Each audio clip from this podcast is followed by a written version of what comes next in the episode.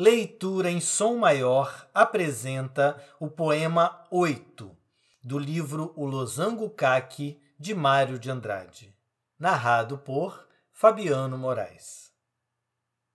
Escola! Alto! Parará! Não prestou escola! Escola para quem, tenente? O poeta vai na escola, vai soletrar marchas, altos, esporas. O apito manda chuva, chicoteia o lombo dele. O tenente é um cowboy da Paramount. O potro corcoveia, prisca, relinchos surdos, tine tiririca, esporeado no orgulho, mas parou porque o cowboy fê-lo parar.